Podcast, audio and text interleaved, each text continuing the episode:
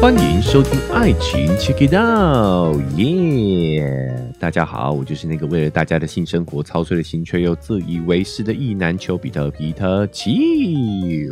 今天的主题呢，也会是比较成人向一点的，我们来再更深入的聊聊性爱脚本这件事情。我常常提及所谓的脚本论啊，我们很多的行为，我们很多的选择都被这个社会脚本所影响。啊，包含爱情，包含怎么谈恋爱哦，要挑选什么样的伴侣，什么样的对象，都有这个脚本在哦。甚至我们连做爱这件事情呢，其实也都深深被这个社会脚本所影响哦。有一个所谓的性爱的脚本，那这个脚本呢，来自于我们的社会道德文化哦，甚至于一些媒体，比如说男生从小看的这些 A 书哦，成人影片；女孩子的话，可能就来自于这些言情小说哦，所建构出来一套。哎，我们对于爱要怎么做这件事情，其实是有一个脚本在影响着我们的。但我们之前聊的可能是这个性爱脚本对于女性的影响，哈，如何压迫女性，导致她们长期在呃性当中是被忽略的，女性的性愉悦本身是被忽视的。之前聊的是这个角度居多，但我们也要公平一点，今天就要来聊聊这个所谓性脚本对于男性呢会有什么样的一个影响。好，我们今天会从这个角度切入谈性爱脚本这件事情。好，那 本周的十八禁的浓度还挺高的啊。未来单口的节目，秋哥也会多多聊一些这些啊关于性的一些新知来跟大家分享啊。我们也要在做在这个脚本上面要更新一下，与时俱进嘛。哦，好，那我们回到今天的主题，就是讲到这个性脚本。这个性脚本呢，它啊来自于我们的社会文化哦，以及我们所看过的这些成人内容哦。在我们的经验当中建构了一个爱要怎么做的这个脚本，那这个脚本对于女性的压迫，我相信大家已经是慢慢有所感知了哦。随着女性意识的觉醒啊，女生开始也更愿意去直面自己的欲望，去做性方面的探索了。虽然呢还有很大的提升空间，但是女性的这个意识已经在成长了。但相对的，男性其实也是被这个脚本所束缚嘛。哦，但是对于男性到底有造成什么样的一个呃影响，造成什么样的一个压迫呢？这个部分反而倒是比较少人去讨论的。好，那所以我们今天想透过一些呃研究来深入探讨一下，我们这些所谓的性爱脚本对于男生到底有哪一些影响？我们可以先从一个研究数据上出发，然后再去做延伸的一个讨论。这个研究是中国的学者叫潘绥明教授，那他就是专门在做性别以及性的研究的。他发现呢，男性啊有所谓三个性反转，在他的研究中发现，在三十五到四十五岁这个时间点，哈，这个年龄段，男性跟女性之间呢会有一个黄金交叉，在性的三个层面会有一个黄金交叉，在这个时间点，三十五到四十五岁的这个时间点会有一个反转。第一个反转呢是性欲强度的反转，就是说呢，在这个时间点之前呢，好男性的欲望强度呢通常都比女性高，然后呢，过了三十五岁之后呢，男性的欲望强度会逐渐减弱，那女性的欲望强度会在三十五岁过后逐步的升高。你会发现潘教授的这个观察非常符合我们实际的状况。我们也常常调侃这件事情哦，就是呢，男人四十后只剩一张嘴，那女生就相反过来的。我们会开玩笑说啊，女人三十如狼，四十如虎，对不对？哈，其实就印证了这个研究的观察。大概在三十五岁之后呢，男女在性欲的强度上头呢，会有一个性反转。这个结果呢，其实蛮符合我们的生活观察跟经验的。哦，但另外两个反转呢，我觉得就是非常突破脑洞了。首先，第二个反转呢是性敏感带的反转。在三十五岁之前呢，男生的敏感带会集中在他的生殖器上头，那女生的敏感带呢会遍布全身，比如说耳后啊、乳房腋下呀，哈，这些地方都有可能是女生的敏感带。但是呢，在三十五岁这个时间段之后呢，男女的性感带居然也会反转。研究发现，三十五岁之后的男性，他的敏感带也渐渐扩散到他的全身。那女生的敏感带呢，会渐渐的集中到他的性器官、他的生殖器上头。诶，这个发现非常有意思吧？我们之前其实是很少去关注到这件事情的啊。但到底为什么会造成这个现象呢？哎，我待会也来聊聊我自己的看法。好，我们现在直接进入到第三个反转是什么？第三个反转就是性爱观念的反转。在三十五岁之前呢，男生大部分都是由性生爱的，男性会先判断这个异性是不是让你有性的欲望，然后再去决定要不要追求对方。那女生在三十五岁之前的状态就是因爱而性。通常女性在这个阶段会先喜欢上对方，然后才会对对方产生欲望。但是这个现象也在三十五岁之后会发生转变，男生开始会因爱而性，他会先爱上对方之后呢？才会对对方产生性欲。那女性在三十五岁之后反过来了，变成是由性生爱，她也会先对对方产生性的欲望，然后才会跟对方发生爱的感觉。也就是说呢，在三十五岁之前呢，男性在两性关系当中是由欲望主导的，因性而爱；那女性在关系当中则是由爱主导的，因爱而性。但是在三十五岁之后会反过来，哈，男生在关系当中会变成是爱来主导，女性在关系当中呢变成是由欲望驱动，哦，这个是潘教授在他的研究当中观察到的，男女在三十五岁这个时间点会有这三个性反转。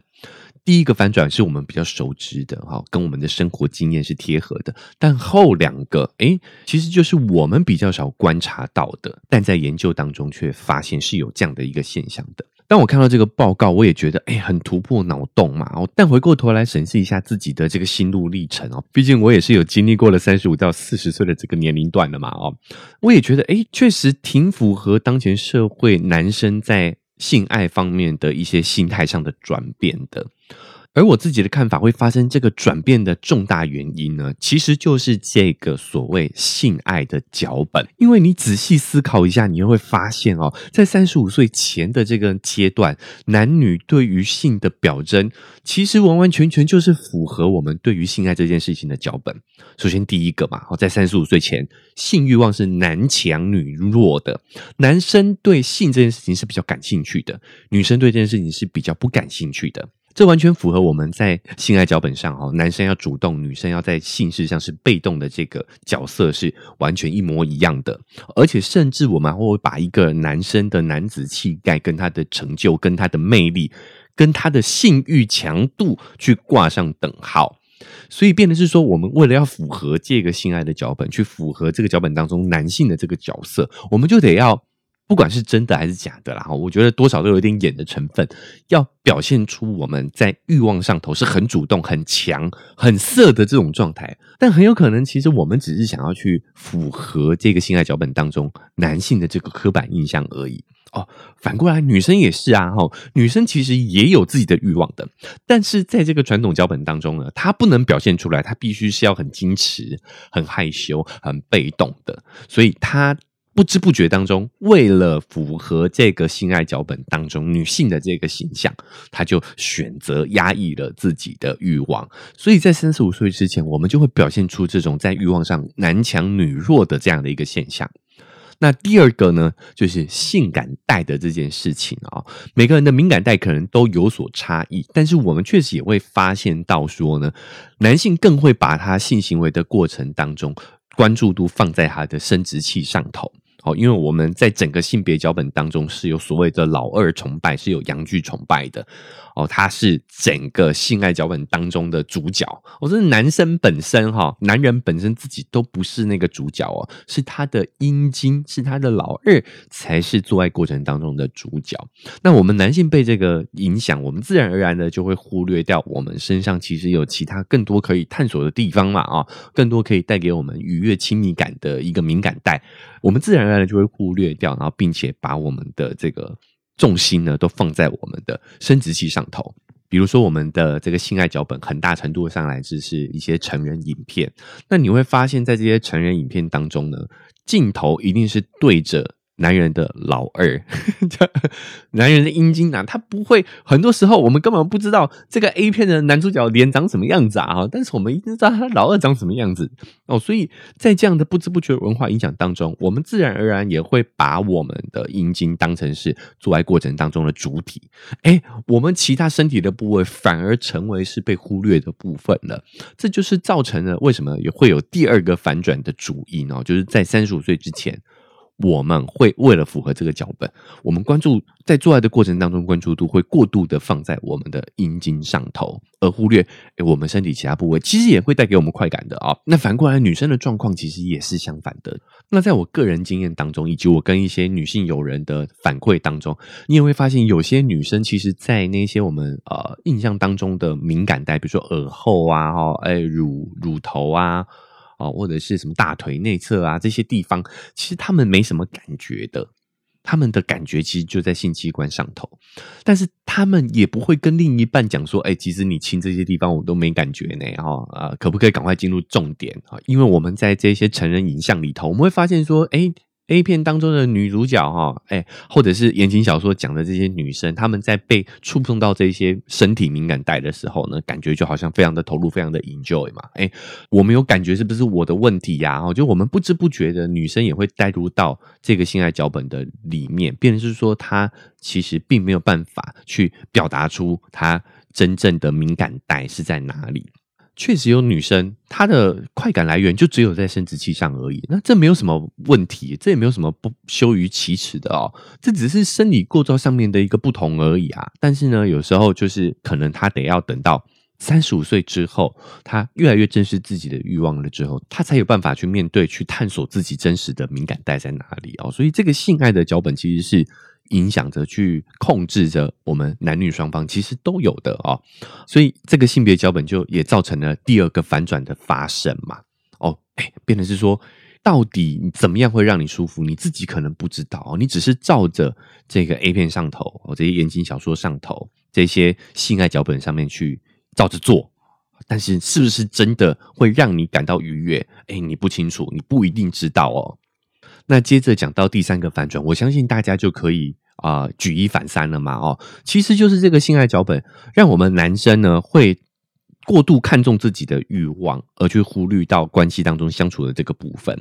女生则是相反过来哦，会去忽视自己欲望的那个部分哈，哎，过度关注呢，就是两人相处爱的这个区块。所以，如果你从性爱脚本的这个角度去出发的话，你就会明白说，为什么这个性反转会发生在三十五岁到四十岁的这个年龄段？因为这些性爱脚本呢，就是为了三十五岁之前的男男女女所撰写的啊。毕竟这个脚本是。自古以来沿袭下来的啊，大家知道古人的平均寿命其实就是大概四十岁，也就是说，为什么这个脚本没有写到四十岁之后？因为你差不多四十岁结婚生子之后哦，小孩长大了之后，你差不多就该嗝屁了哦，所以这个脚本不是否你四十岁之后的人生的，所以反倒造成了一个呃意外之外的好处，就是我们活到了四十岁之后。我们反而有机会去摆脱了这个脚本，去探索我们自己在感情上、在性这件事情上头，我们自己自己真实的需求是什么？因为这个脚本是写给三十五岁之前的人的哦，所以我们到三十五岁之后，慢慢的反而可以去认识真实自己的需求到底是什么。我举一个例子啊，就是比如说我们刚刚讲的这些 A 片 A 书，你会发现里面的男女主角很少会演四十岁之后的样子。对不对？我们不要说那个熟女、熟女主题的 A 片，那个、那个都是很很少数的。你会发现，大部分的主流媒体讲的故事、写的脚本。啊，大概都是三十五岁之前，很少内容会着重在这个四十岁之后的生活样貌。哦，这个我们在之前有一集讲到这个中老年女性的生活的研究啊，那那一篇我们也有提到过。主流媒体的焦点就是着重在三十五岁之前啦，哦，因此我自己感觉就是为什么会发生这三个反转，也就是说我们在三十五岁前，绝大部分人都是被这个脚本深深的影响。而没有办法去表现出自己真实的样貌，面对自己真实的欲望啊，比较压抑。所以在你脱离这个脚本之后，你会有一个反弹，你会有一个触底反弹。呃，男生在三十五岁之前，积极营营的表现出自己多么的呃欲望强烈，多么的有攻击性，多么的好色哦。因为呢，在传统脚本当中，这些都是男子气概的展现嘛，所以。在三十五岁之后，我累了，你知道吗？我摆脱了这个脚本，我就摆烂，我就躺平了，我就开始呢，哎，发现说，其实我自己本身没有那么强欲望嘛，啊，然后我也发现说，哦，原来除了我的阴茎之外，我的身体很多部位都可以带给我不一样的快感，不一样的感受，有的是亲密感，有的是呃愉悦的感觉。在感情上呢，我也会看重更看重两人相处的关系，而不是被欲望去驱使啊。那女生的这个体感哈，可能在这个脚本当中是比较相反的路径，就是在三十五岁之前，她压抑了自己的欲望哦，大概摆脱了这个脚本之后呢，她开始正视了，所以会有一段时间的这个。触底反弹才会导致我们有一个印象是说啊，女人三十如狼，四十如虎，而是因为到了这个年纪之后，她们终于可以摆脱脚本去追寻自己真实的欲望的。所以这个反转其实不是真反转，而是一种均值回归，是因为我们过去被压抑了吧？那这个压抑消失了之后，我们稍微会有点回弹。其实两者相加起来就是一个，只是回到了我们生而为人的真实的欲望、真实的需求而已。所以在这个旧频道当中，我有一期就是讲了男女之间的差异，其实没有我们想象中的那么大，甚至绝大部分都是后天文化当中的性别标签去造成的这个差异。其实男生女生需求及欲望，其实可能本质上没有那么的不同。那这一集旧节目呢，哦，也是我接下来我要重新剪辑，然后放入到旧酒装新瓶的这个系列当中的，哦，下一集的节目。回到本集当中，我也是希望透过这样的一个探讨，让大家来知道说，哎，男女之间在三十五到四十岁的这个年龄段，会有三个性上面的反转。第一个就是欲望的反转。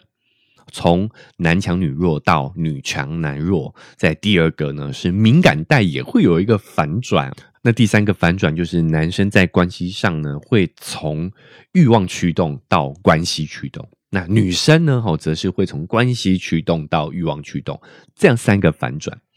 那这个现象对于我们的启发呢，我觉得哦，如果你是正好处于反转的这个阶段的话呢。赶紧的哈，赶紧去真正思考自己想要的是什么。不管是在性和爱上，去了解自己真实的需求、真实的欲望是什么。我觉得就是从现在就可以开始做了啊。那如果你是在这个反转前的话，你也思考一下哈，自己在性事上头是不是也有被这个性爱脚本所影响？男生就是要性欲强，男生就是要主动啊，女生就是要纯洁，对性没什么兴趣的这种感觉，其实可能都来自于这个性爱的脚本，而且我们也不用等到说，哎，我们三十五岁了之后再来思考摆脱这个脚本的部分，现在就可以开始去思考这样的脚本符不符合自己真实的需求。其实我也没有否定这个脚本哦，如果你发现说符合这个脚本，让你非常的舒服，让你非常的自在。那我也觉得完全是你个人的选择啊，这个这个没有什么对或错的问题啊。但是如果符合这个脚本，违反你真实的需求跟欲望的话，哎，或许你也可以考虑从现在就开始摆脱这个脚本哦，不用等到你三十五岁之后啦，现在就可以开始去找寻自己真正的需要是什么。小小的建议要给大家参考一下。那因为时间的关系啊，我们关于这个性爱脚本以及三个性反转的这一期内容呢，就到这边告一个段落了啊。未来呢，我也会在单口的节目当中持续去探讨这些性与爱相关的议题哦。如果你不想错过的话，不管哪个平台收听的，记得追踪跟订阅那个钮给它按下去，才不会错过我们之后节目的更新。Apple Podcasts 跟 Spotify 现在都可以留下五星好评。如果你觉得这期节目让你很有收获的话呢，可以在这两个平台打下你的分数，留下你的感想。想更直接的跟我做互动的话，可以在 IG 搜寻丘比特秋天的秋就可以找到我了。可以透过私讯的方式，我们可以做更及时、更直接的互动。那如果你觉得这期节目让你非常有启发的话，哦，也欢迎大家可以把这期节目分享出去，好传给那一些。你不管三十五岁之前或者是三十五岁之后的朋友们，你觉得他需要了解一下这个内容哦，不管他是三十五岁之前还是之后哦，赶赶紧把这一期传给他，分享出去哈，这个对于我来说非常的重要。再次感谢您哦。那文字说明栏位也会有一个赞助的链接，想用更直接的行动支持秋哥的话呢，也可以点一下这个链接，请我喝杯咖啡，我就会更有动力把这个频道经营下去。好，那以上就是我们这期节目的分享，我们下期节目再见，拜拜。Thank you.